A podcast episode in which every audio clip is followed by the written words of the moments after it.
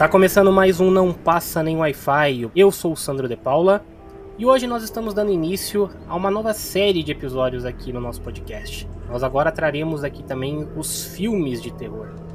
E para darmos início nesse novo quadro por aqui, nada melhor do que a gente começar falando sobre uma das obras-primas do gênero. Hoje o nosso bate-papo será sobre O Exorcista. E claro, para a gente falar de uma obra desse calibre, a gente precisa de um elenco à altura. E nós temos então o prazer de receber aqui no Não Passa Nem Wi-Fi hoje, diretamente do Refúgio Cult, Lucas Maia. Fala galera, pô, que honra, muito obrigado pelo convite e principalmente por falar de um filme barra livro, né, tão importante, mas claro que ficou tão icônico por causa do filme de 73. Espero estar à altura aí do, do papo. Com certeza, Lucas. E completando a nossa bancada hoje, temos ele, o homem que já exorcizou centenas de almas no Street Fighter, PH Carvalho. Senhores, hoje falaremos do melhor filme de terror já feito. Os outros vêm atrás. Fechando então a nossa bancada está ele, aquele que está protegido até no nome hoje, Márcio Santos. É, isso é o barulho do meu pescoço virando 360. Boa. Era um gato, cara, sei lá. É quase isso. Um gato endiabrado. Pois bem, hoje então, como já, como já foi dito aí, falaremos sobre o Exorcista. Teremos um bate-papo aí comentando detalhes e muito mais sobre essa obra que causa muito medo até os dias de hoje. E tudo isso você irá conferir então depois da nossa vinheta.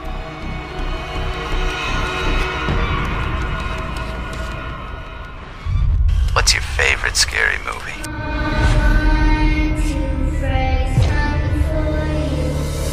Autoridades militares do Brasil admitiram publicamente pela primeira vez ter visto objetos voadores não identificados, os OVNIs.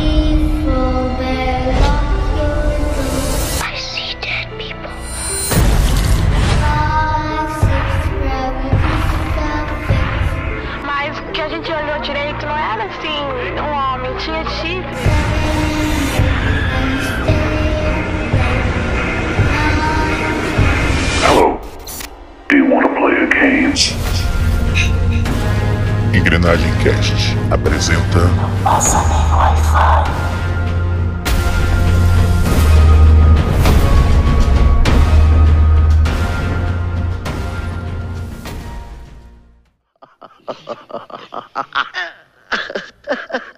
Eu expulso espírito impuro! bunda, sua em nome bicha! do Senhor Jesus Cristo!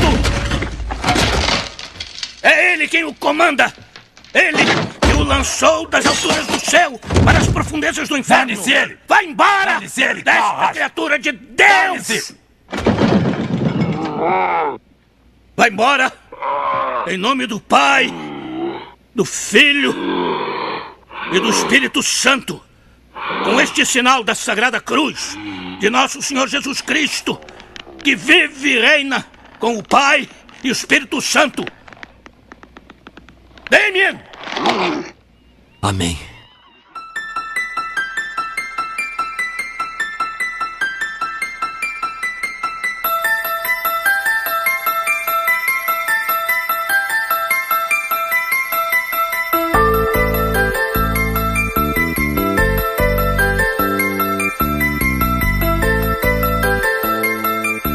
Pois bem, senhores, como já foi dito então na nossa introdução, hoje falaremos sobre ele, o filme que até hoje muita gente aí tem aquela dificuldade de assistir, muita gente ainda reluta, né, quando fala assim, pô, vamos assistir então o Exorcista. Eu sei de pessoas próximas aí que até hoje não têm a coragem de colocar o filme pra assistir. E Marcião, eu queria pedir pra você então aí, antes da gente entrar então aí a fundo no, no filme, a gente falar sobre detalhes e tudo mais, Traz pra gente então uma sinopse aí, comentando então do que se trata o filme de Exorcista, para aquelas pessoas que por algum motivo muito obscuro até hoje não sabem do que se trata ou não, não têm coragem de assistir o filme. Beleza, Sandro. Então vamos lá. Vou tentar fazer uma sinopse aqui um pouco diferente do que é, talvez comumente vão dizer aí. Porque todo mundo, como você falou, já imagina que é um filme de exorcismo. Mas eu vou dizer o seguinte: que esse filme conta a história de um padre que já possui um embate com o cramunhão há muito tempo. Um outro padre que tem um embate com a sua própria fé, já perdeu a sua fé. E em terceiro lugar, uma garotinha inocente no meio de todo essa batalha entre céus e infernos que aos poucos vai mostrando que ela pode não estar no seu, digamos, modo angelical. Muito bom. Então, para você que eu disse aí, né, que não, não sabe da onde veio o Exorcista, não assistiu até hoje aí, só contextualizando, né? O filme ele saiu em 1973, chegando no Brasil em 11 de novembro de 74. É um filme dirigido por William Friedkin, com roteiros do autor do livro, que se você não sabia, O Exorcista é baseado em um livro que narra aí uma história entre aspas verídica, vamos colocar entre aspas por enquanto para depois vocês entenderem melhor ali. Mas o roteirista do filme, que é o, o, o escritor do livro, que é o William Peter Blatt, acho que é isso, Blatt? Blatty. Blatty. Muito obrigado, Lucas.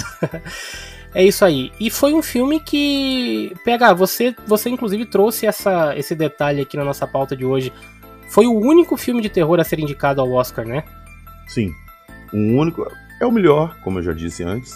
E era o único que merecia indicação. Até hoje.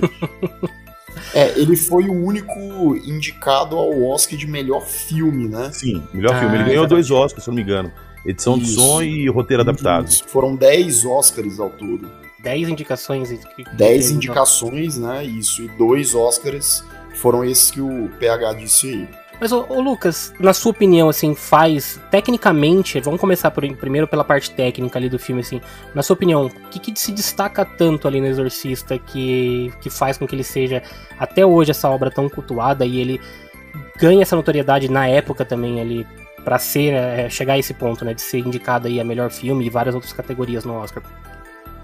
Cara, eu acho que é uma junção de fatores, assim, o primeiro fator é aquilo que o o Sandro tava falando que ele mais temia, né? Por ele ser religioso. Eu acho que é um filme que ele pega muito as pessoas que são católicas, que são bastante religiosas, né? E a gente está falando do início da década de 70.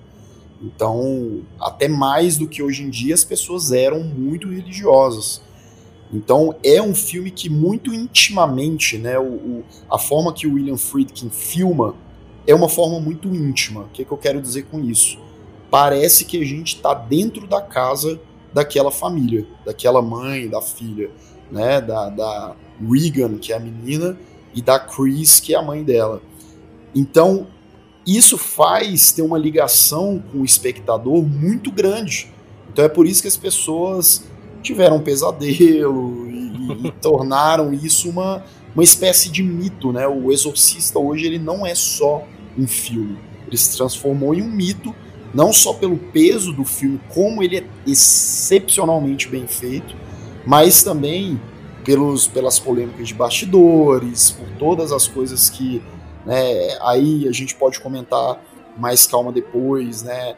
É, polêmicas com a igreja, etc. Então é aquele filme que ele transcende a, a tela por conta disso, né? Uhum. Exatamente. Para mim, é um filme que virou referência de exorcismo. Se você virar para qualquer pessoa e falar assim, ah, você sabe o que é exorcismo, a primeira coisa que a pessoa vai pensar é nas cenas do filme. Sim. Ele sim. virou meio que um, um padrão para o exorcismo que as pessoas conhecem. Sim. Exatamente. É, tanto que assim, ele virou padrão também em outras coisas, até no, no quesito assim, de filmes de terror, ele é um. É, é, algo que até hoje você vê muitos filmes que tentam emular, né, aquilo ali do. Daquela, toda aquela ambientação e toda a parte técnica mesmo, né, que a gente tem no, no Exorcista ali. Até hoje muitos filmes tentam replicar isso, né? Ou pelo menos é, partes ali do filme, né? Que você vê referenciado em muitas obras do gênero até hoje. Então é um filme que, que marcou e com certeza é é uma, é uma obra, assim, quase que atemporal, né? Assim, é, eu digo atemporal porque eu reassisti o filme, né, pra gente poder gravar aqui, e, cara, os efeitos mesmos até hoje, né? Muita coisa ali é efeito prático, né? Praticamente É, na época ele foi lançado com uma versão que era quase que zero, né, de efeitos especiais, ele CGI não tinha, né, CGI na época, aliás. E só depois nas versões poster posteriores que foram saindo, que o diretor foi revendo algumas coisas, que ele foi incrementando algumas coisas, tirando e acrescentando cenas e tudo mais. Mas é, o uso dos efeitos práticos até hoje torna ele um filme, cara, que você assiste e você não percebe, né? De tão bem feito que é a qualidade dos efeitos que eles fizeram ali, da maquiagem, é uma coisa impressionante até os dias de hoje, né? Em via de regra, filmes com efeitos práticos envelhecem melhor que CGI. Sim, exatamente. Bem melhor. E só voltando um pouquinho, Sandro, você falou que ele é referência para os filmes de terror. O William Peter Blatty, como diria o Lucas, numa das entrevistas que ele deu, ele falou que encontrou com Stephen King uma vez. E o Stephen King agradeceu ele por ter escrito O Exorcista e ter transformado ele no escritor de terror. Para você ver o nível de influência que esse filme tem. Pois é. A gente falando aí dos aspectos técnicos também, cara, é, tanto que ele ganhou um Oscar por isso, né? Eu já ia citar a edição de som. A edição de som desse filme é fantástica. Eu diria que ela é quase que. É, ela tem um peso igual às outras questões técnicas dentro do filme para te deixar com receio, com medo, com a pulga ali atrás da orelha. Então, você tem vários efeitos que compõem a, a possessão da menina, que compõem, na verdade, a comunicação de que algo está errado. Então, desde o início do filme, você tem é, uma parte onde o padre Mary, né, ele tá no é, Iraque, e aí, a, a, depois que ele descobre, né, o, o amuleto ali do... É, como é que é o Pazuzu. nome dele? Pazuzu, exatamente. Ele, ele, é porque não é, não é citado o nome, né, Pazuzu no filme, né? Exato. Sabe... O nome dele, eu tava revendo o filme hoje, o nome dele não é citado nenhuma vez. Não, é, ele, ele, ele é citado, acho que no livro, e ele é citado também é, na, na, continuação, né? Nas continuações ali de, do Exorcista tal. Todo, que é um esse... filmaço, né? O segundo é uma obra-prima, só que não, né? só, tem, tem, só tem aquela cena de jump scare que foi utilizada ali, mas é exatamente o que o Lucas falou. É, é errado esse filme, cara. Esse, é errado. É não vejam. Não precisa de continuação, é. cara. É. Não precisa. E, e, aí você vê, cara, assim, essa junção dele lá no Iraque. Aí começa, por exemplo, depois que ele descobre aí o amuleto, é, o, os cachorros latindo ali, o... vai tornando meio que impossível ali o, a, a, a, ele ficar tribulado. Tem uma parte que tem eles forjando um ferro ali e fica batendo, martelando aquilo na sua cabeça. O, o barulho do vento, né? Porque o, o Pazuzu, na verdade, é um rei dos demônios do vento, né? Também a, na mitologia é, do demônio mesmo real, né? Do mundo real. É, e, e, por uma incrível ironia, ele também é protetor de mães e filhos. Eita, na, na, é, sim, na cultura original que idolatra o Pazuzu, ele é protetor das mães e dos filhos.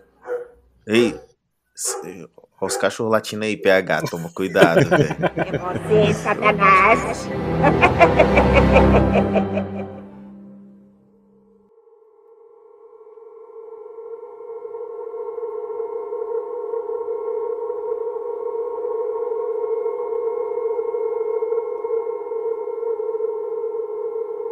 falando do som do filme, Márcio, uma curiosidade é que o filme praticamente não tem trilha sonora. Exato. Ele é todo ambientado com aquela, aquele clima mesmo, com efeitos sonoros. Sim, apesar Eu da trilha sonora dele ser muito icônica, né? mais pesado. Sim.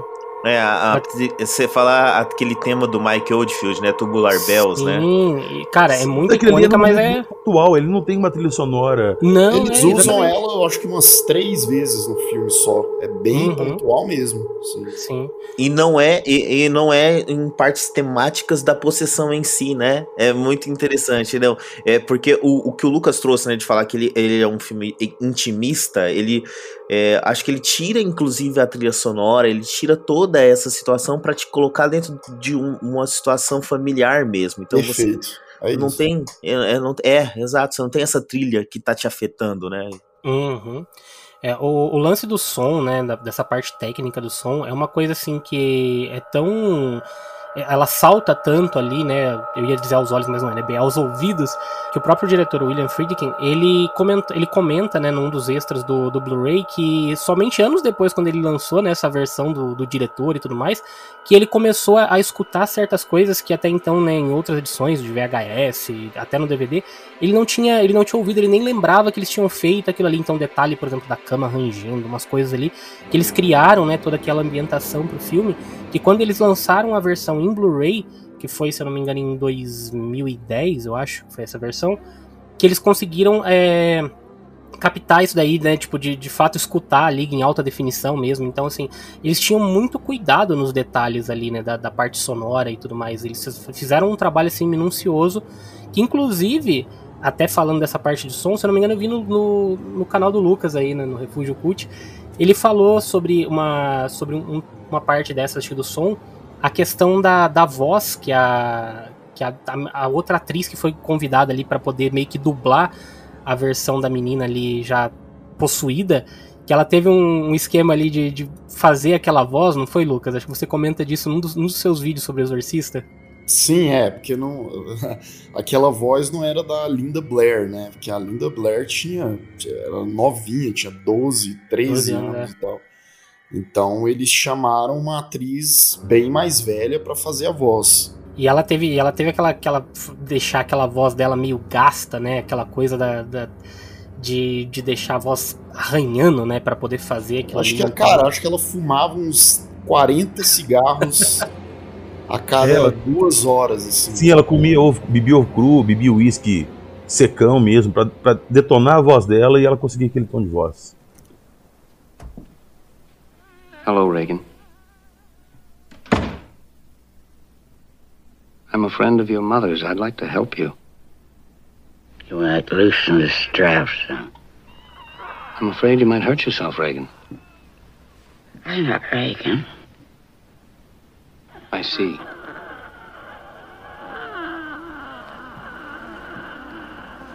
Well, then, let's introduce ourselves.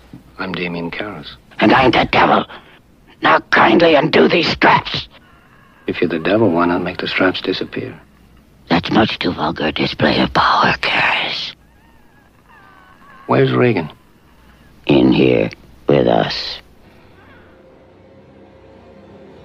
Exatamente. Inclusive, você estava falando aí do. Só um parênteses aqui, você estava falando do William Friedkin, né? Que foi o diretor, que com certeza é um dos principais responsáveis pelo sucesso, pela pela obra final, e ele não era a primeira opção de diretor. Ele não foi o primeiro diretor escolhido. O primeiro diretor escolhido para ser diretor foi o William Goodhart, que é o diretor do Exorcista 2, que é uma bomba. Quando, quando, o estúdio procurou esse William Goodhart e, e né, vieram com um roteiro pro cara, para ele dirigir, ele falou: não, isso aqui vai dar problema demais, né? Não é e é filme de terror e tal, então as pessoas é, é, naquela época então se tinha um preconceito maior com filmes de terror, o cara simplesmente deixou de lado. Então o William Friedkin foi convidado em seguida, dirigiu, e aí tem o filme que a gente tem hoje em dia. Em 1977, é, perdão, em 1976, eles chegam pro William Friedkin com a ideia do segundo Exorcista, porque o primeiro fez muito dinheiro. William uhum. Friedkin fala: Você tá maluco, não vou fazer nem a pau. né? O William Peter Blatty, que é o, o, roteirista e o escritor do livro original, também não participou. E aí, quem eles foram procurar? William Goodhart, que foi o primeiro convidado pro primeiro filme. Ele falou: Porra, agora é minha chance de pegar essa maravilha. e ele simplesmente fez um dos piores filmes de todos os tempos. Parabéns. De Good Heart ele não tem nada, coitado. Boa. Só uma curiosidade, acho que é, na sequência é quando a, a, Linda Blair ela volta, não é? Uma coisa assim? Volta, isso. Ela, ela, ela volta. Ela né? tá quatro anos mais nova, ela tá fazendo um tratamento psicológico. E aí, praticamente metade do filme é ela nessa clínica. Só que tem várias coisas de bastidores, tipo, a Linda Blair se recusou a fazer qualquer tipo de maquiagem, né? como foi feito no, Exorcista original, que ela ficava horas se maquiando para parecer a, a, filha do capiroto. Ela falou: beleza, eu volto, mas eu não quero nada na minha cara, né? Então os efeitos eles já não são práticos, eles fazem é, uma, um negócio, colocam ali um negócio por cima do rosto dela, né? Uma, tipo uma tela de demônio. E o roteiro é, é terrível, é uma bagunça, assim. E outra, né? É, até em termos de, de arco mesmo, né? Pelo amor de Deus, gente, o filme que já tinha um arco perfeito, finalizava ali de uma forma tão magnífica, não, não realmente não tinha gancho nenhum para continuação, né? É, uhum. é, literalmente um caça-níquel é, é, esse filme, né? Agora, aproveitando mais uma coisa que eu queria falar aqui, assim, ainda na parte técnica, puta, mais uma vez elogiando o som, é, deixar registrado aqui o meu elogio para a equipe de Foley, galera. Acho que assim, para quem ouve nosso podcast e talvez não, não saiba o que, que é a equipe de Foley, Foley é o departamento responsável por literalmente criar os sons.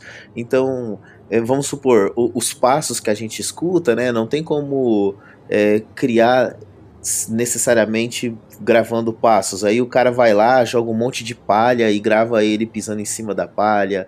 É, outra coisa, né? A própria. O, eu fiz ali brincando ali do, no início, né, o pescoço da menina virando. É, é, eles faziam sons misturando, por exemplo, carteira de couro, né, esfregando uma na outra para fazer um barulho de couro mesmo, alguma coisa assim do tipo. Então, parabéns para a equipe de, de Foley aí de O Exorcista. Uhum. Se eles ainda estiverem vivos, né? Porque tem um monte de lenda aí por trás disso tudo. E ainda dentro, dentro do som, tem uma curiosidade também que a maioria dos diálogos da Linda Blair ali, quando ela estava possuída, ela não estava falando as linhas de diálogo certas do filme. Porque eram coisas muito pesadas para uma criança de 12 anos falar, e eles preferiram mandar ela falar outra coisa, já que ela seria dublada na pós-produção. Então, a, ela estava falando ali coisas nada a ver com o filme. Aquilo Olha que a gente escuta falando foi colocado depois. É, justamente pela outra atriz que foi convidada ali, que dubla, né? Mas, o PH, você falou da Linda Blair, né? Nessas cenas né, mais pesadas, né? A gente já citou aí que ela era uma menina de 12 anos na época da gravação do filme. E é engraçado porque, assim, teve é, no, nos extras ainda, né? Do, do Blu-ray, como eu já citei também. Eles mostram ali falando sobre a, algumas das cenas, como é que elas foram gravadas e tal, e tem essa, uma das cenas que acho que é a mais pesada, né, que a gente vê a, o, o capiroto ali pegando o crucifixo e fazendo um ato ali, como ele fala ali, né, tipo de masturbação com um crucifixo, que é uma cena assim pesadíssima, e que você pensa, cara, era uma menina que tava naquela cena, né, tipo, gravando aquilo.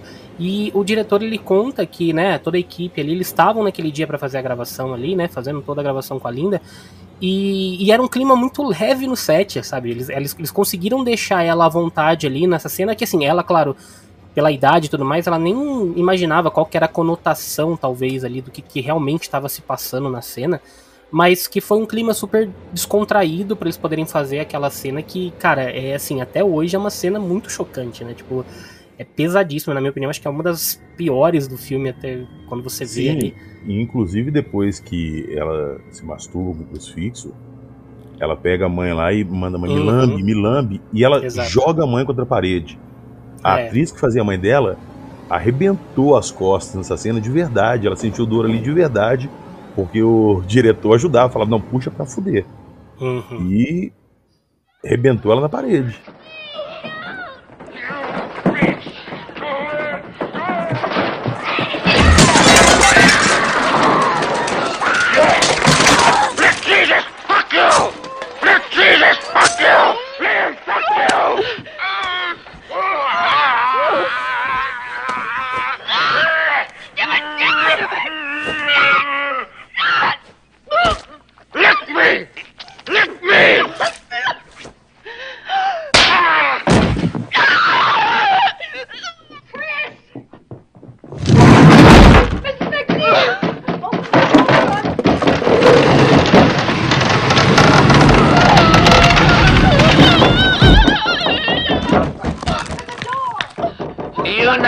She did? Your canting daughter? Então, já, já entrando nessa parte, né? Quando a gente fala ali sobre esses casos que aconteceram durante as gravações e tudo mais, a gente tem muita lenda que envolve né, as gravações e todos os bastidores de O Exorcista, né? E a gente tem ali histórias que vão, né, desde incêndios a mortes e tudo mais. Lucas, você fez um, um vídeo também falando sobre isso, né? Sobre essas lendas aí do, do, Sim, dos, sim. dos bastidores, né? É, cara, muita coisa é lenda, de, de fato é Hum. lenda, né? É, o lance do, do incêndio, de fato, aconteceu o incêndio. Foi um incêndio que, inclusive, rolou ali na, na, no cenário do quarto da, da Regan. Então, eles tiveram que atrasar a produção em algumas semanas para reconstruir. E aí sempre rolou aqueles boatos, né? Tipo, ah, porque morreram várias pessoas nos bastidores e tal. E isso aí é meia verdade, sabe? Porque assim, chegaram a morrer, por exemplo, ah, um segurança morreu, mas aí é porque o cara morreu de morte morrida. Até, até porque, cara, a gente tem que pensar assim: é um, é um, é um trabalho que envolve centenas de pessoas que duram meses, né, de gravações e tal. Então, infelizmente, podem acontecer acidentes ou até questões de saúde que as pessoas podem morrer, né? Então, tem a- o lance da morte do, do ator, Jack, alguma coisa que ele interpreta um, um dos padres que aparece no filme. Ele aparece menos, né? Ele, ele é um, não, não é nem o Max von Sydow, nem o, o Damien lá. E eu acredito que ele morreu, tipo, uma semana, duas semanas depois do lançamento do filme. Mas ele morreu com uma gripe, né? Não foi só se o diabo tava em forma de gripe. E Foi aí- o ator Jack McGowan que interpretou Pronto, o Padre Jennings. Isso, ele mesmo, ele mesmo. Então ele morreu ali pouco tempo depois, e claro que as pessoas acabam. E aí o que, que acontece, né? Depois que o filme foi lançado, o filme já teve essa. Até por essas cenas que vocês estavam falando, da masturbação com o crucifixo, a Regan lá, ela sempre atiçava, a Regan não, coitada, né? O Pazuzu atiçava ali o, o Mary, a, a própria mãe dela.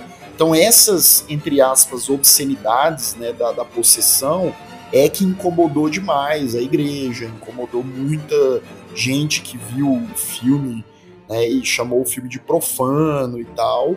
E aí, unificado a isso, as pessoas inflamaram esse- essas coisas que aconteceram no, no set, né?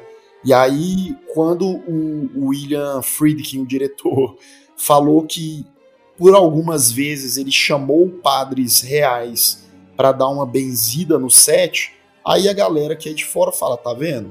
Tinha algum demônio ali e tal, e tava atormentando a galera. Isso meio que gera todo um marketing ali, tipo, né, espontâneo do, do filme ali e tal. Que se fosse hoje em dia, né, com certeza os caras iam aumentar mil vezes que tinha acontecido um monte de coisa ali só pra poder causar todo o hype na galera, né? Aliás, é, como você, vocês mesmos citaram mesmo, o Lucas e o Santos citou da questão do marketing, o filme ele se tornou muito famoso e eu vejo isso até por experiência própria por causa dessa aura de profanação que ele tem, né? Então, por exemplo, na época que eu assisti, eu deveria ter uns 11 anos de idade, mais ou menos, quando assisti pela primeira vez, e todos nós que assistimos ali na o meu grupinho de amigos, né, alugando o, o, o VHS para assistir, nós assistimos por essa curiosidade mesmo de ser um filme, cara, profano, né? Cara, o que que tem, o que, que que existe por trás disso?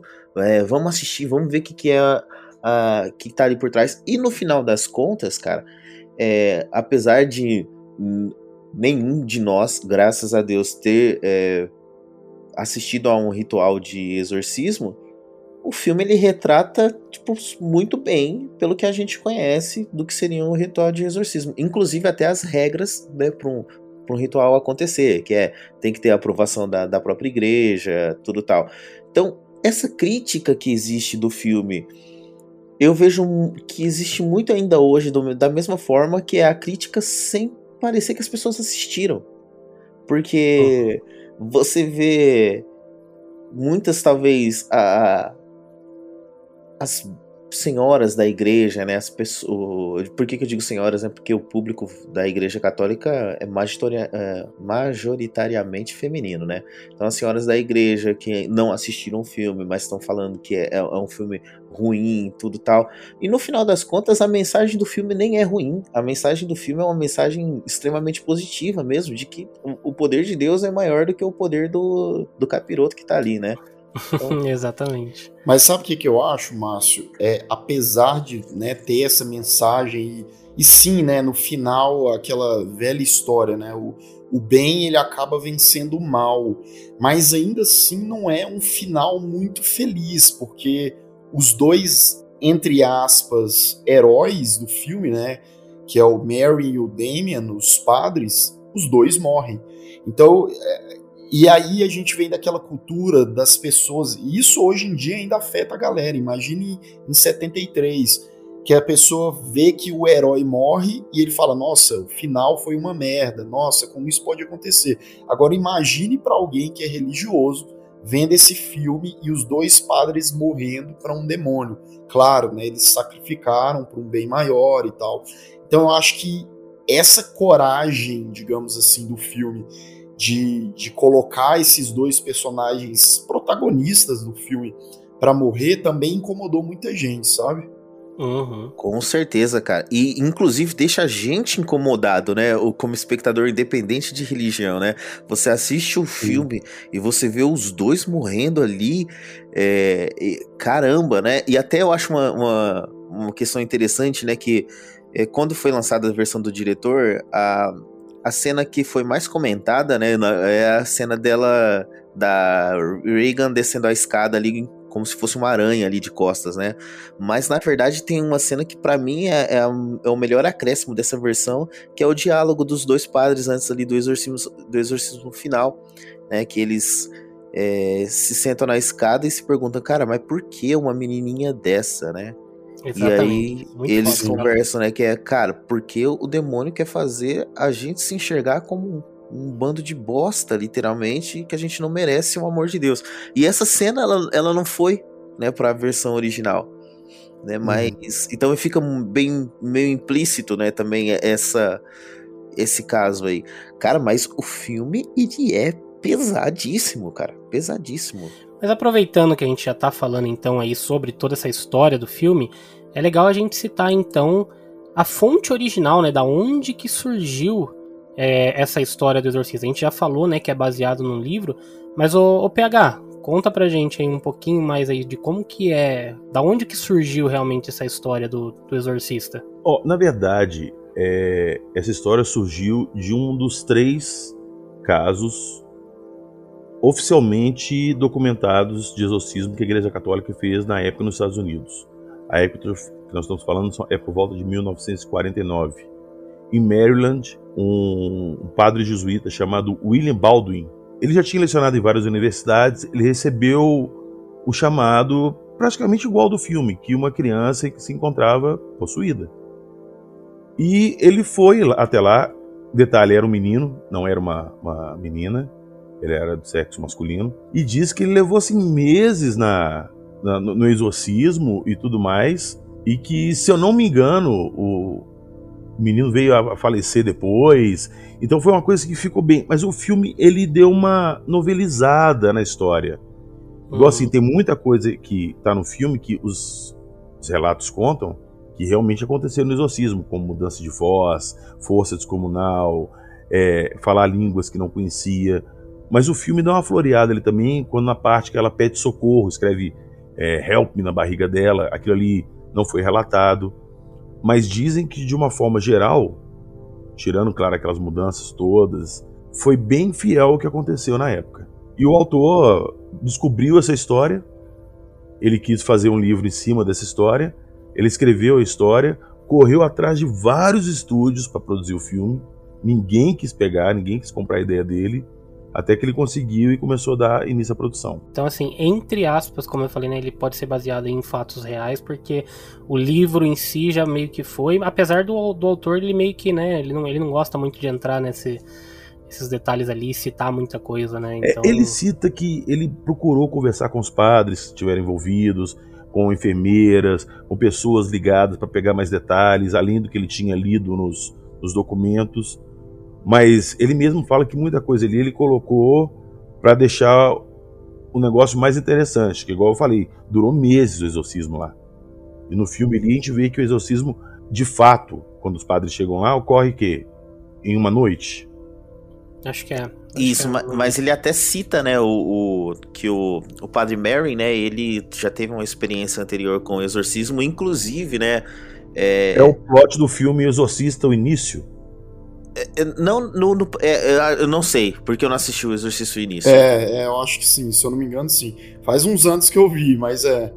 É, mas o no próprio Exorcista mesmo, no filme, ele, cita, né, que o, o- quando ele leva, né, o, o padre Damien, ele leva para os outros padres falar, olha, é, é um caso de exorcismo, eu consegui documentar com algumas provas assim, é, vamos tentar fazer o exorcismo da menina, e aí os padres da diocese ali, eles dizem o seguinte, olha, vamos chamar o padre Mary, porque ele já fez um exorcismo desse, e ele demorou meses, quase ma- acabou matando ele. Então, é, você vê que a história, né, agora como arco, né, ali de história mesmo, o Padre Merrin, ele já teve um Ele contato tá com encerrando ele. o ciclo dele. Ele Exatamente. tá ali o confronto final. Porque, inclusive, quando ele chega na casa, ele começa a subir escadas, você escuta o demônio gritando no quarto: Mary! Mrs. McNeil. Yes. I'm Father Mary. Come in. Thank you. Is Father Karras here? Yes. Father? He's here already. Father Karras. It's an honor to meet you, Father.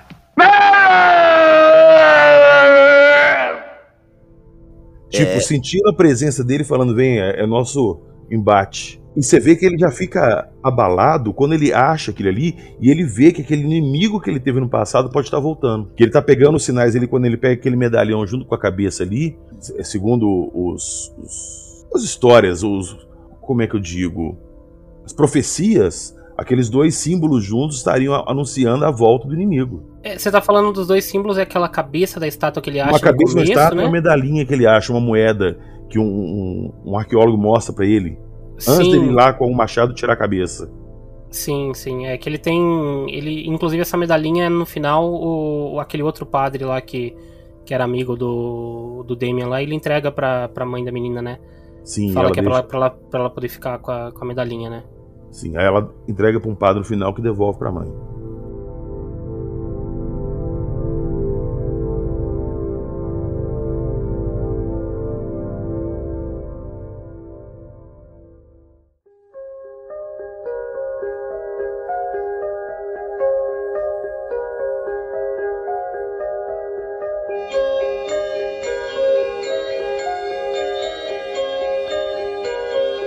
Cara, eu acho a construção desse filme assim perfeita, porque você tem tempo de tela ali pra você ver o background de todos os envolvidos.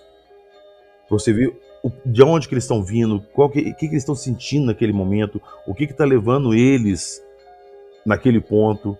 Então você tem como se importar com todos, todos ali têm a, a sua importância, porque você sabe o que eles estão passando. E você conhece a, a Reagan toda inocente, toda pura, e você vai acompanhando a degradação dela passo a passo, e ela se metendo em exames e mais exames, e Cara. uns exames assim grotescos que dão barulho, que aparentemente machucam. Você estão ali ferindo ela, Uhum. Pra no final de tudo, o médico virar pra mãe e falar: você tem que procurar um exorcista. Pegar essa parte, cara, pra mim, é, eu acho que. Primeiro é legal a gente citar que o, o filme, por mais que ele é classificado como um filme de terror, né? De horror ali e tudo mais. É, o próprio diretor ele fala, ele costuma dizer que o filme não é um filme de terror, ele é quase que um suspense teológico ali, né? Porque assim, ele, ele não te causa tanto, por mais grotesco que seja ali e tudo mais, a parte da possessão e, e todo o exorcismo em si, né? Ele causa uma repulsa, mas não é talvez aquele medo do jump scare, nem aquela outra coisa do susto, e enfim, tudo que a gente já vê hoje como clichê aí nos filmes de terror. Mas é, ele, ele te causa aquele desconforto por, por toda a cena né, nojenta. A gente tem as cenas do vômito, cenas de várias outras coisas ali e tal. Só que, cara, pra mim, o que mais me chocou, e, e é engraçado porque a própria. a- o público da época de quando o filme foi lançado também relatava isso, que era as cenas que chocavam o público realmente eram as cenas dos exames, sabe? De como a medicina ela pode ser aterrorizante ali naquele ponto, Sim, sabe? sim. E, e muita gente conta que saiu do filme ali que tinha é, repulsa na hora da, da- principalmente daquele exame que eles fazem uma, uma punção numa veia dela que começa a jorrar sangue. Que, cara, aquilo ali é uma coisa é terrível, sabe? Aquela, aquela cena daquelas máquinas barulhentas fazendo aquele, aquele monte de, exame nela. Aquilo ali mostra como que, é, né, tipo assim, o terror também tá em outros pontos, né? Na medicina, por exemplo, do tanto que eles estavam fazendo, tentando achar uma coisa ali que muitas vezes a gente fala, né, que a ciência tem que estar acima de tudo, sim, a gente tem que, né, com certeza acreditar na ciência ali, mas a ciência nem sempre tem as respostas para tudo, né? E naquele, naquele momento é é isso que acontece. Eles tentam, eles investigam, vão a fundo, fazem milhares de exames ali na menina ali, né? E, e simplesmente não acha nada. E como isso é aterrorizante, né? Imagina o, o quanto o, o filme ele vai te deixando é, frágil perante essas situações, né? Porque é assim, a família que acredita na ciência fica desamparada porque a ciência diz não, não, não tem é, saída cientificamente aqui. Aí você vem o, o- com os padres também falando pra ela, né, no primeiro momento falando assim, não, não, vai procurar um psiquiatra, né, na primeira vez que ela Uhum, conversa é com o padre. e depois os próprios médicos mandam a bola de volta pro. Pro- pro- exato, pro padre. E aí Exato. você vê o padre também se tornando frágil porque ele fala, cara, eu não tenho fé. Eu, eu perdi minha fé. Ou ele perdeu a mãe dele. Mas aí né? que tá, Márcio, a mãe também não tinha fé.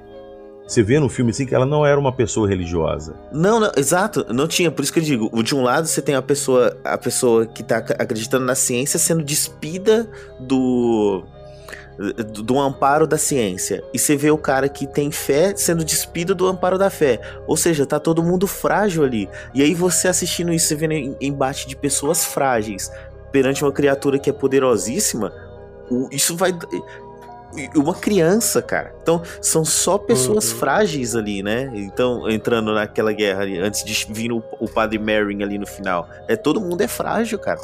É, e eles, eles, isso é muito legal do filme, porque vocês estavam falando da mãe, que a mãe, ela realmente, ela era cética, ela era uma mulher é, independente, assim, ela era mãe solteira, atriz famosa, então você vê que ela tenta todos os recursos científicos, médicos, até o final, até o médico falar, olha, acorda porque não tem jeito, aqui não vai rolar.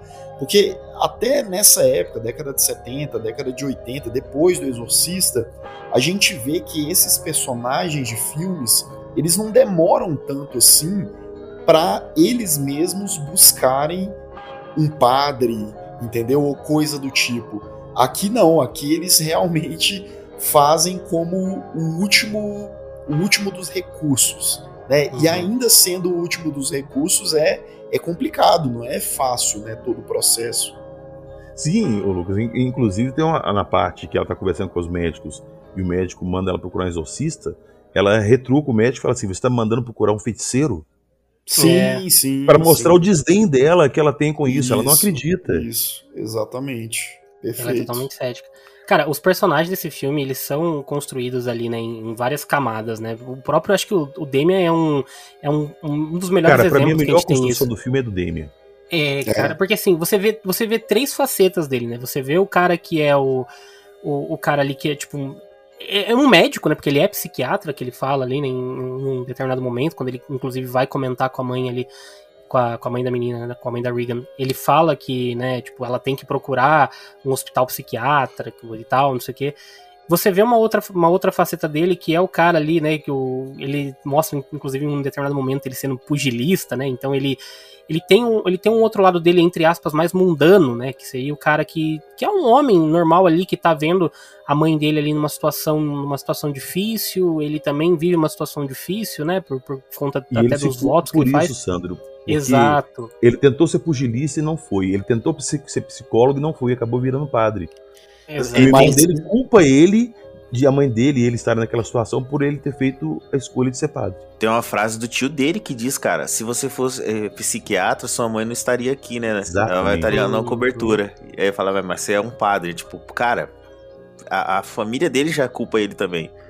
Exatamente. Agora, sim, o Padre Damian, ele era definitivamente o mais preparado para derrotar o Pazuzu, até porque ele derrota o Pazuzu. Porque olha só, vamos, vamos analisar aqui. Ele treinou em todas as frentes, né? Ele é, tentou ser um psiquiatra para fortalecer a mente, para lidar com a mente, que é importante. Ele tentou ser padre, né? Para pelo lado espiritual religioso, e ele tentou ser pugilista, porque se nenhum dos dois desse certo, ele ia matar o demônio na porrada. Resolve no braço ali. Caraca, Entende? O cara ele era muito preparado. E que de uma certa forma ele acaba fazendo no final. Ele acaba fazendo. Exatamente. Ele usa a força, né? É bem isso mesmo, cara. O, cara, o Damien é um, é um personagem assim que você vê a própria atuação, né, do do é Jason, Jason Miller, né, que é o, o, ator ali que interpreta ele, você vê, cara, como ele faz uma atuação, é, tipo, é pesada, né, uma, uma atuação carregada ali, assim, sabe, de, tipo, você vê que o cara é como se ele estivesse carregando um caminhão nas costas dele o tempo todo, né, tipo, cheio de... É, é muito bom, cara, então, assim, é um dos personagens para mim também, acho que um dos meus favoritos ali do desse filme, com certeza. E a melhor parte é quando, nas cenas finais do exorcismo, o demônio usa isso contra ele o tempo todo o tempo todo. Ele sabe o peso que ele carrega, ele sabe a, a culpa que ele tem. né? Exato, e ele fica ali sempre em cima dele. Sua mãe tá aqui comigo, manda um recado uhum. para ela. E, e, e, incentivando ele, falando: oh, por que fez isso? Porque a mãe dele não queria sair de casa. Sim. Ela foi pro hospital, aquele hospital psiquiátrico lá, porque ele colocou ela lá. Exatamente. E ela morreu lá. E ele se culpa por isso. Cara, e a gente tava falando, a gente tava falando sobre a maquiagem, né, da, da Regan e tal, só que a gente tem que lembrar que tem uma outra maquiagem extremamente bem feita que é a do Mary, né?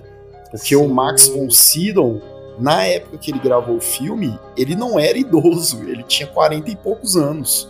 Hum. Né? Ele era um adulto ali e tal, meia idade, e eles envelheceram ele e ficou incrível, parecendo que o cara tinha ali uns 80 e aí foi engraçado. O Max von Sydow faleceu recentemente, né? Deve ter, sei lá, dois anos no máximo.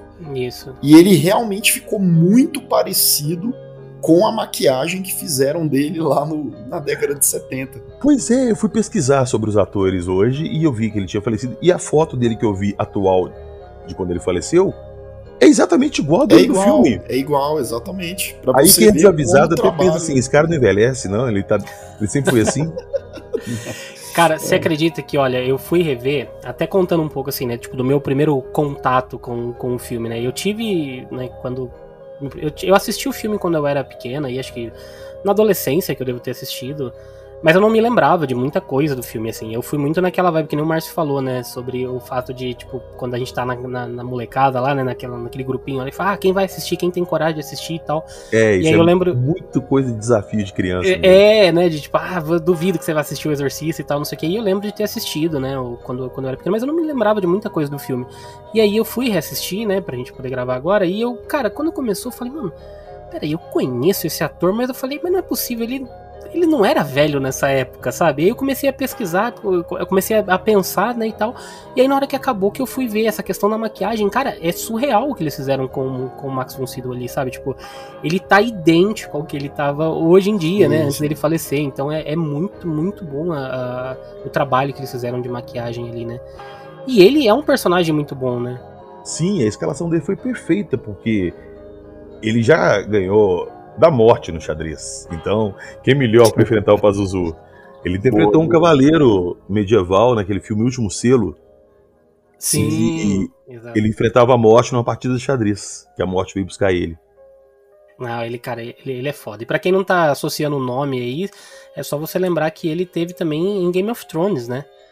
Ele participa. Eu não lembro qual. Você lembra qual que era o ele, personagem dele? Eu não vi Game of Thrones. O corpo, o corpo de três olhos isso, isso mesmo. Isso, e também Star Wars, cara. Sim, é, ele Verdade. fez uma, uma, ponta ali em Star Wars também. É. Foi no episódio 7, né, que ele, que ele aparece lá, né? Isso. Sim.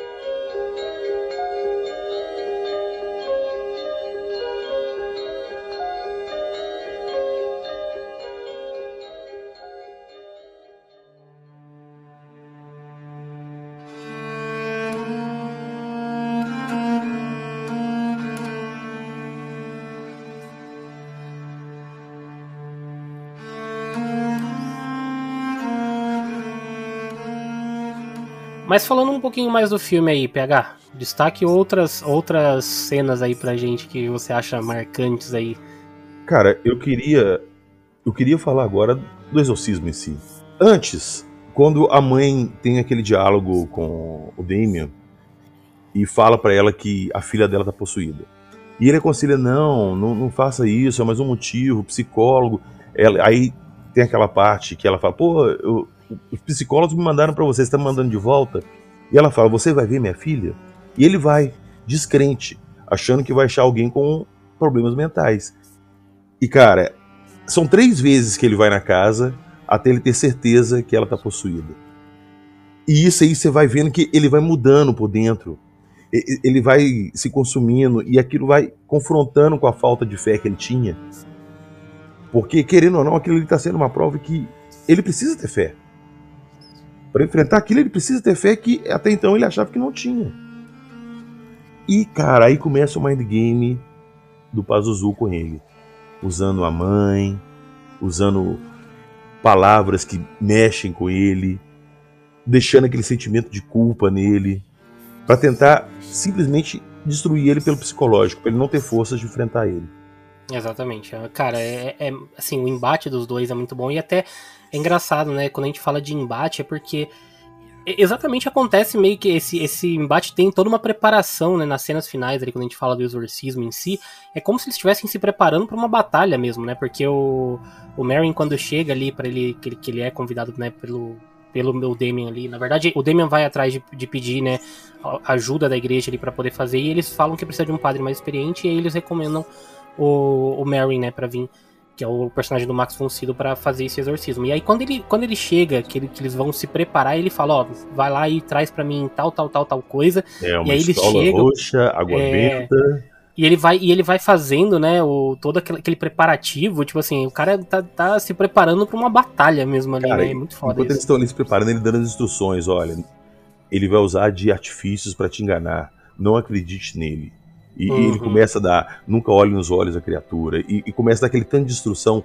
E, e você sente o peso da, da, do conhecimento dele ali, tipo assim, poxa, é esse cara que vai resolver a parada. Uhum. É ele Exatamente. que vai conseguir arrumar isso daqui. E, e, curiosidade, a primeira vez que a, a Reagan vomita no Damien era pra cena do vômito pegar no peito dele e ele limpar com cara de nojo. Só que quando o, o, o técnico foi acionar o jato, que era sopa de ervilha aquilo, na cara dele, sopa de ervilha com erveia, pegou na boca.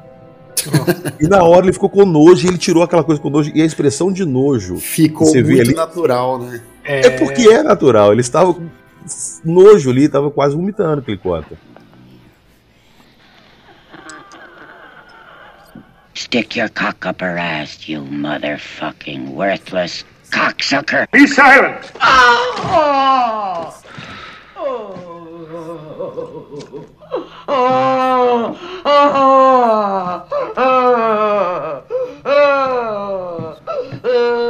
Our Father, who art in heaven, hallowed be thy name. Thy kingdom come, thy will be done on earth as it is in heaven. Give us this day our daily bread.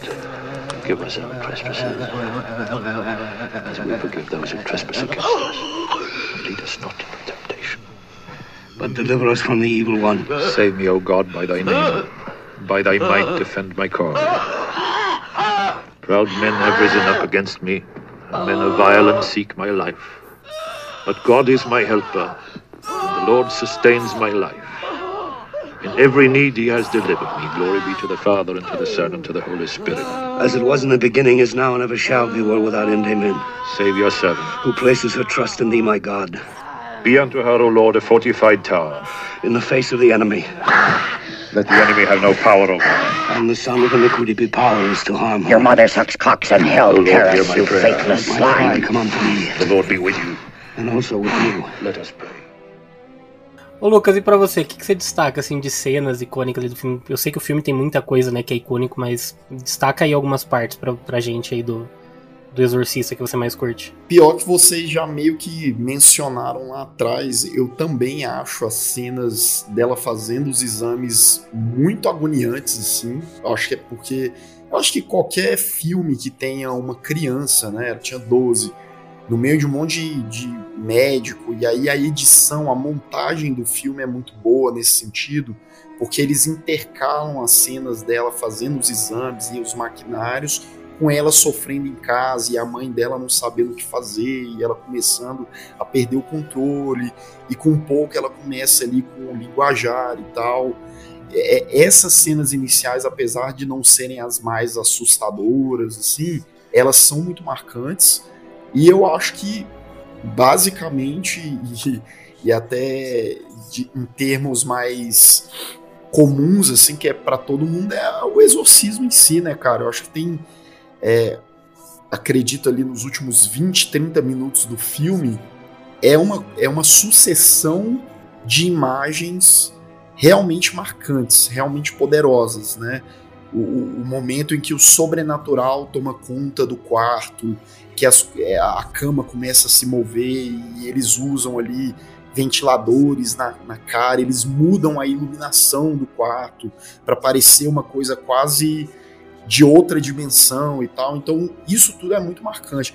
É claro que a cena que não foi ali para pro original, mas eles colocaram depois em outras versões, que é aquela cena dela descendo as escadas de costa, é uma cena que me marcou muito, assim, principalmente quando moleque. Uhum. E, e, ela não, não, não tava no original, né?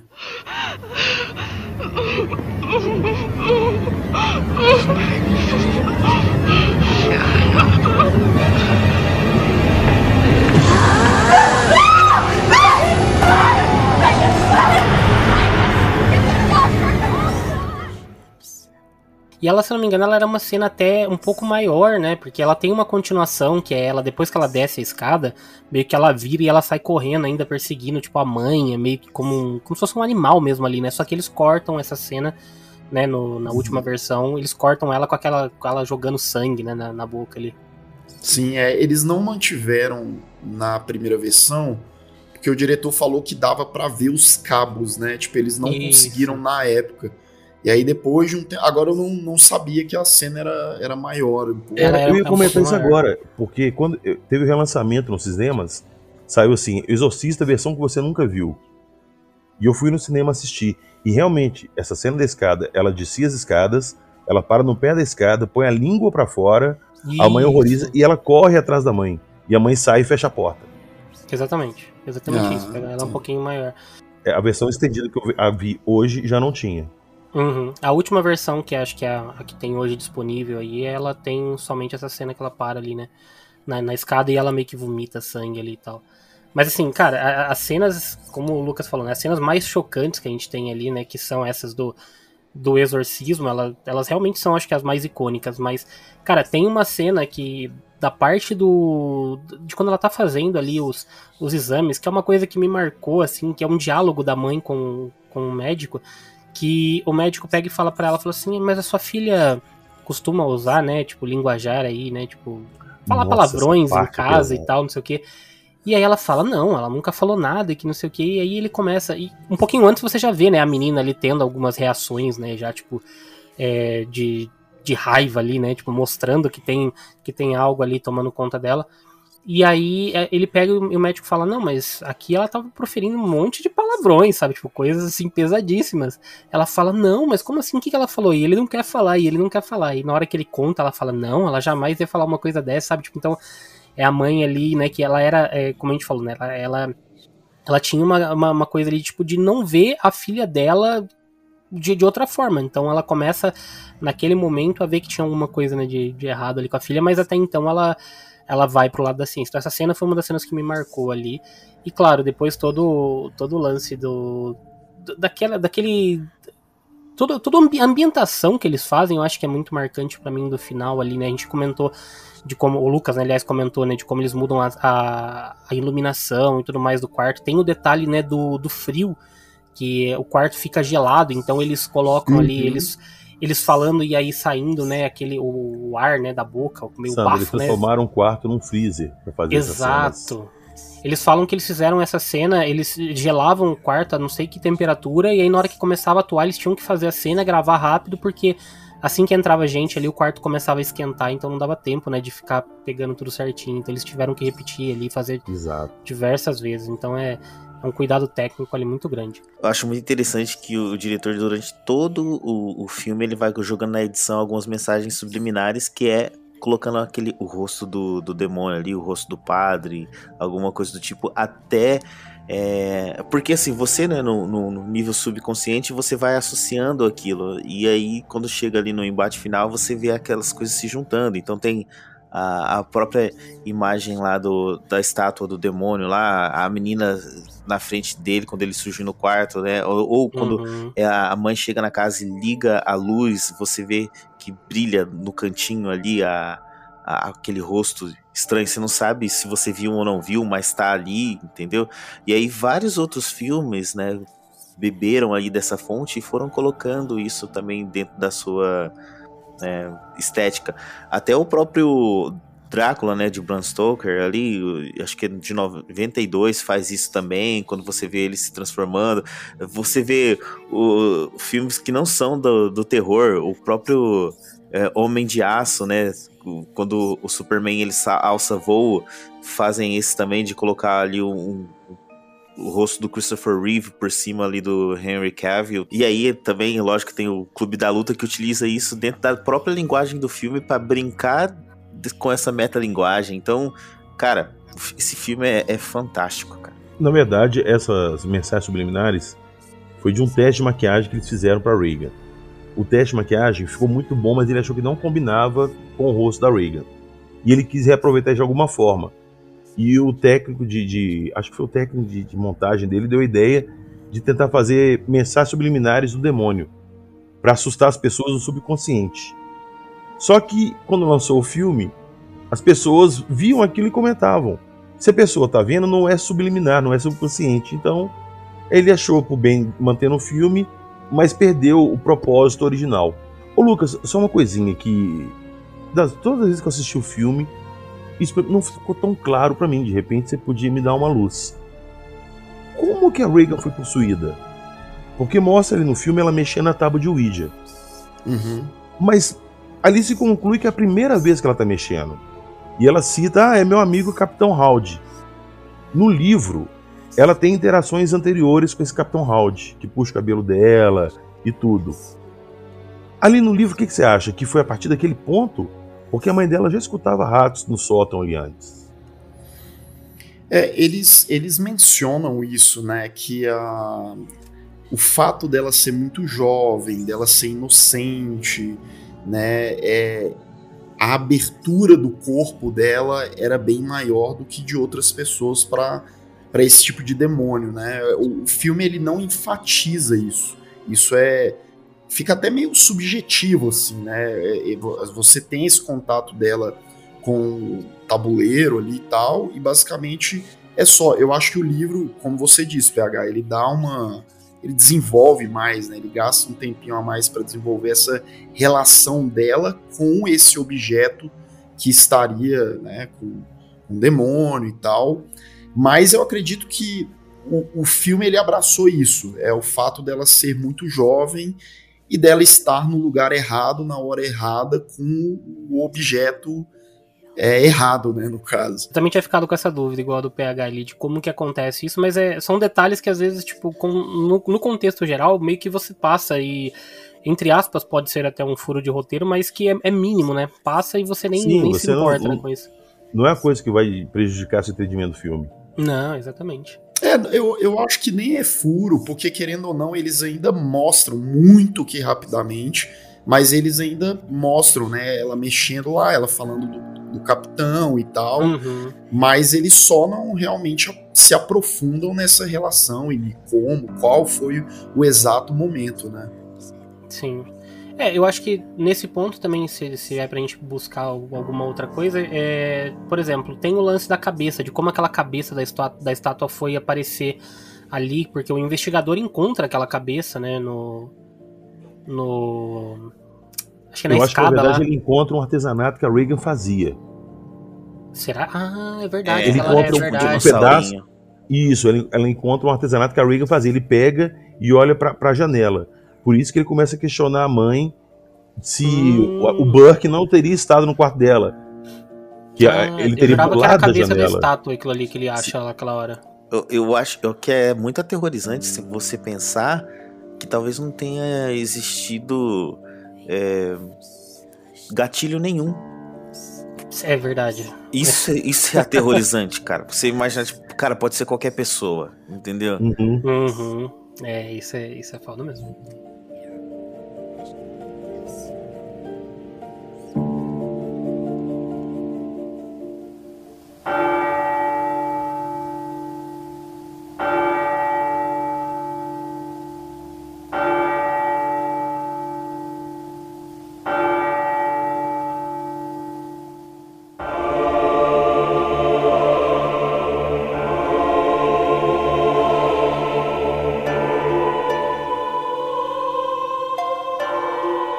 Gente já está se aproximando do final então aqui do nosso programa e eu gostaria então de pedir a vocês, os nossos queridos integrantes aqui da bancada, para fazerem as considerações finais então sobre O Exorcista. Vamos aí dar as honras aí começando pelo nosso convidado de hoje aí, Lucas. Quais são as suas considerações finais aí sobre O Exorcista? Cara, é, é chover no molhado, né? Eu, eu acho que é muito fácil falar de O Exorcista, apesar de que a gente tá uma hora falando aqui, eu acho que daria até para falar por mais uma, duas horas, porque tem muita coisa, né? seja no filme, seja os bastidores, ou enfim. E eu acho que ele é um, um pilar do, do, terror. Né? Ele é um filme que, na época que ele foi lançado, ele estabeleceu vários paradigmas que influenciaria muito, não só a década de 70, 80, como os dias atuais do terror. Né? E aí a gente vai falar de todos os principais aspectos, né? É, a atmosfera, como ela é concebida, os próprios sons aí que a gente estava falando, e, e, a concepção dessas cenas, e justamente por, vamos colocar entre meias aspas aqui, com uma coisa palpável, real, por mais que, né, porque querendo ou não, a, a partir do momento que o filme ainda traz essa possibilidade de ser algum problema mental da Regan e aí depois passa por espiritual, é algo que a gente vê constantemente, diariamente. Né? Então é um filme com coisas muito palpáveis e por ser assim, com certeza ele é tão marcante como a gente conhece hoje. Né? É um filme obra-prima. Concordo em gênero, número e grau aí. PH, e você, suas considerações finais? O Exorcista ele trouxe um problema muito grande que todo filme de terror vai ser comparado a ele. Em que sentido que eu falo? Em te surpreender e te chocar. O Exorcista, ele tem uma história muito boa e ele te pega pelo psicológico, pelo visual e pelo tema, que mexe com muita gente. É uma combinação perfeita. E, cara, tem filmes de terror muito bons? Tem, tem. Mas acho que nenhum teve o impacto, pelo menos para mim, que o Exorcista teve. Quem gosta de filmes de terror e não tiver assistido essa obra-prima até hoje, por favor, assista. Exatamente. Inclusive, esse recado vai pro Roberto, que deve estar escutando a gente aí, né? Que ele é, relu ele é relutante em assistir os filmes de terror. Vamos ver, quem sabe a gente não começa o Robertão a assistir o Exorcista depois desse cast. Mas, Marcião, você, suas considerações finais. Cara, o Exorcista é mais acho que mais uma vez vou repetir o que o Lucas falou, chovendo no molhado, né? É porque é simples você falar que o filme é, é, sensacional, porque ele é, ele é um filme que ele foi feito com muito esmero. Você vê todo o cuidado, né, é, que existe em todos os departamentos do filme para fazer com que ele seja essa obra totalmente concisa que ele é. Então ele tem uma história de três personagens contadas ali, na verdade até mais, né? Eu posso considerar que a mãe dela também é, é uma personagem principal. Então você tem quatro personagens com histórias sendo contadas ali. Tem uma curiosidade que eu acabei nem citando, eu acho muito legal o fato de que todas as mortes do exorcista eles acontecem fora da tela, né? Até mesmo a, a, a do padre ali no final, né? ele morre, né? Na verdade, ele ainda tá vivo quando a, ele tá ali no chão e aí você uhum. vê o outro padre segurando a mão dele, você não vê ninguém morrendo na tela. É um filme de terror que não tem isso, e mesmo assim ele te deixa apavorado não pelo jump scare, mas porque depois você fica pensando em, no quanto aquela é, situação é absurda e ele consegue entrar na sua mente por causa disso. Então, cara, filme sensacional. É, tem que assistir se você gosta de terror, mas se você não gosta, passe longe porque vai fazer você cagar nas calças. Então é melhor não assistir não.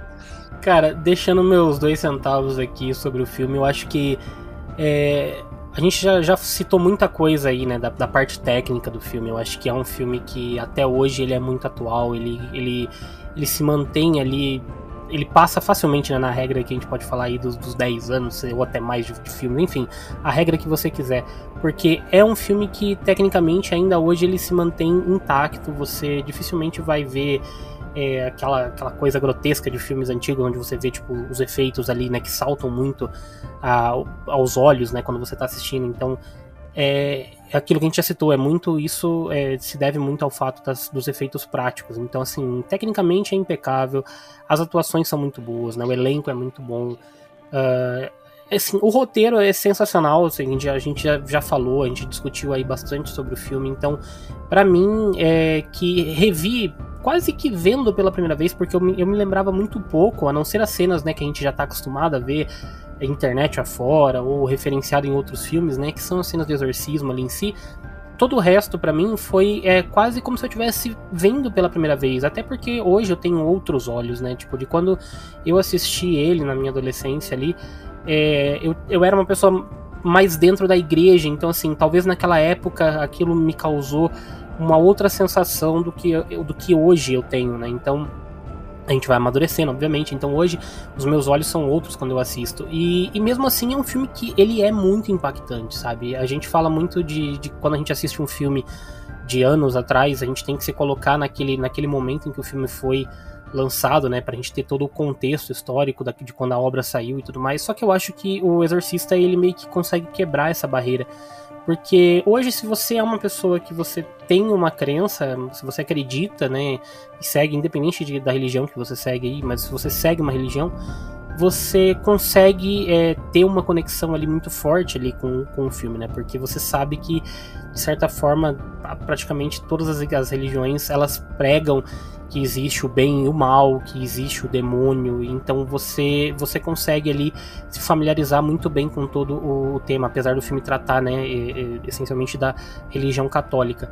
Mas, cara, é um filme sensacional para mim, sem, certeza assim que vai figurar ali nos melhores filmes para mim de terror de todos os tempos, fácil, e eu acho que para sair dali só se vê algo muito, muito, muito fora da linha, então para mim, cara, o Exorcista é simplesmente uma masterpiece, uma obra-prima do terror e, e, de novo, apesar de ser né, um filme de terror, como a gente tem falado, é um filme que ele não te pega para te dar susto, não, ele, ele te causa medo por outras coisas, sabe? O tema em si talvez seja o grande causador do medo ali, você passa a pensar depois naquilo, como a gente já citou, o Márcio mesmo falou, que você simplesmente a menina pode ter sido possuída do nada ali, sem um artefato, qualquer coisa do tipo, né? Então, isso são coisas que causam um terror na gente ali que você pode falar, poxa, posso estar vulnerável a qualquer momento, então vamos lá, vamos se apegar na nossa fé, né? E, e eu digo aqui sem medo, cara, eu assisti esse filme com meu terço do lado, porque eu falava assim, cara, eu não vou dar brecha, entendeu? Eu não vou dar brecha, é melhor eu me precaver, vou estar com o meu tercinho aqui do lado, porque eu sou, eu tenho a minha fé, então assim, é, por mais que eu tenha amadurecido e ter outros olhos hoje, como eu falei, né, da, da minha adolescência, é, hoje em dia eu tenho uma outra cabeça, né, em, em, relação a isso, mas a minha fé ainda tá ali. Na hora de assistir esse filme, não, não quis deixar, não quis dar sorte pro azar. Então, então o meu tercinho tava ali comigo o tempo todo enquanto eu assistia O Exorcista. Mas é isso, pessoal. Agora eu vou abrir aqui um espaço para a gente poder deixar o Lucas, que é o nosso convidado de hoje aqui, fazer um pouco do seu jabá aí, Lucas. Conte pra gente aí, então, onde que o pessoal pode te encontrar, onde, como que tá os seus projetos atualmente aí, tanto do Refúgio Cult e, e outros projetos. Conta aí pra gente um pouquinho. Pô, que, que da hora, mas antes eu quero só fazer um parênteses aqui, Queria desafiá-los a próxima vez que vocês verem, forem assistir o Exorcista, todo mundo aqui vai voltar um dia a assistir o Exorcista. Assista o Exorcista naquela cena tomando uma vitamina de abacate. Nossa. Será que vocês conseguem? Eu acho que deve ser uma, uma experiência tipo 4D. entendeu? Cara, eu já tô. Já, já fiquei triste já que o PH falou que era sopa de ervilha, já não queria mais, nunca mais ver uma sopa de ervilha na minha frente. Eu, eu vou te falar, amor. De cara, quando eu era moleque assim e tal, eu tinha um receio de tomar vitamina de abacate por conta do filme. Nossa. Cara, se eu te falar que hoje, na, na hora que eu tava jantando aqui, meu pai tava na mesa ali comigo e ele tava tomando uma vitamina de abacate. Eu olhei pra aquilo, eu lembrei Cara, do filme na hora. Falei, olha, velho. É Cara, isso. eu não gosto de vitamina de abacate. Pode ser daí que vem meu trauma e eu não sabia. pois é. Tá explicado. Pois é, mas falando um pouco dos projetos, né? Pra quem não conhece, eu tenho um canal no YouTube chamado Refúgio Cult, que é um canal muito sobre filmes de terror, não é só sobre filme de terror, eu abordo cinema underground, principalmente, filmes mais desconhecidos. Raramente eu trago um blockbuster ou outro, mas esse não é o foco, justamente porque eu gosto de dar espaço é, e eu tenho preferência também com o gosto para esses filmes não tão mainstreams, digamos assim, né? Tem muito drama sombrio, suspense, thriller também. E tô produzindo o meu primeiro filme, eu sou produtor executivo, é, também atuo ali, né, pra, como consultor no filme, que é o Amado Pai, que é um filme que ele une duas vertentes aí, dois gêneros, que é o terror com um drama, só que é um drama bem sombrio. A gente estava com uma campanha no Catarse até pouco tempo, mas em breve a gente vai ter outras atualizações lá no meu Instagram também, que é o arroba lucasthma. Eu sempre posto coisas sobre o filme e fiquem de olho que o Amado Pai vem por aí, se tudo der certo, segundo semestre de 2023. E eu, ó, já vou deixar aqui o convite de antemão. Quando o filme estiver saindo aí, se você tiver uma disponibilidade, vem aí pra gente pra contar mais detalhes e as portas do canal Engrenagem vão estar abertas aqui pra você, do Não Opa, Passa Nem. Wi-Fi, principalmente pra você vir aí e trazer pra gente mais detalhes dessa sua produção, porque assim, eu falo porque o Márcio foi o cara que me apresentou o, o vídeo do, do filme do, do Amado Pai, ele me mandou, ele falou, cara, olha legal. isso. E foi uma, cara, eu falei, pô, vai ser, vai ser muito foda. Eu tô realmente tô empolgado pra ver esse filme quando ele sair. Não passa nenhum Wi-Fi, mas passa Amado Pai. Olha só que maravilha. Olha aí. ah, boa! Pô, galera, mas eu, eu agradeço muito aí, o papo foi muito bom. E mas pode deixar, quando o filme tiver eh, nos finalmente aí, a gente volta pra para conversar mais sobre todo o processo. E eu mais uma vez vou agradecer aqui em nome de todo o canal Engrenagem do- e do Não Passa Nem Wi-Fi aqui a presença do Lucas. Eh, foi, cara, foi um papo sensacional e quero agradecer você também que está nos ouvindo e chegou até aqui. Espero que você tenha curtido esse nosso bate-papo de hoje sobre Exorcista e eu quero saber de você, se você já assistiu ou não assistiu o Exorcista, o que, que você tem medo que te fez não assistir, enfim. Eu vou deixar uma caixinha de comentários aí no Spotify, você pode entrar lá e comentar pra gente, ou depois entra lá no nosso Instagram, comenta, manda um recadinho pra gente falando se você já assistiu, se não assistiu, se você curte, não curte, enfim. Manda lá uma mensagem pra gente poder bater um papo, beleza? PH e Márcio, deixo aqui o espaço aberto pra vocês também aí para fazerem as despedidas.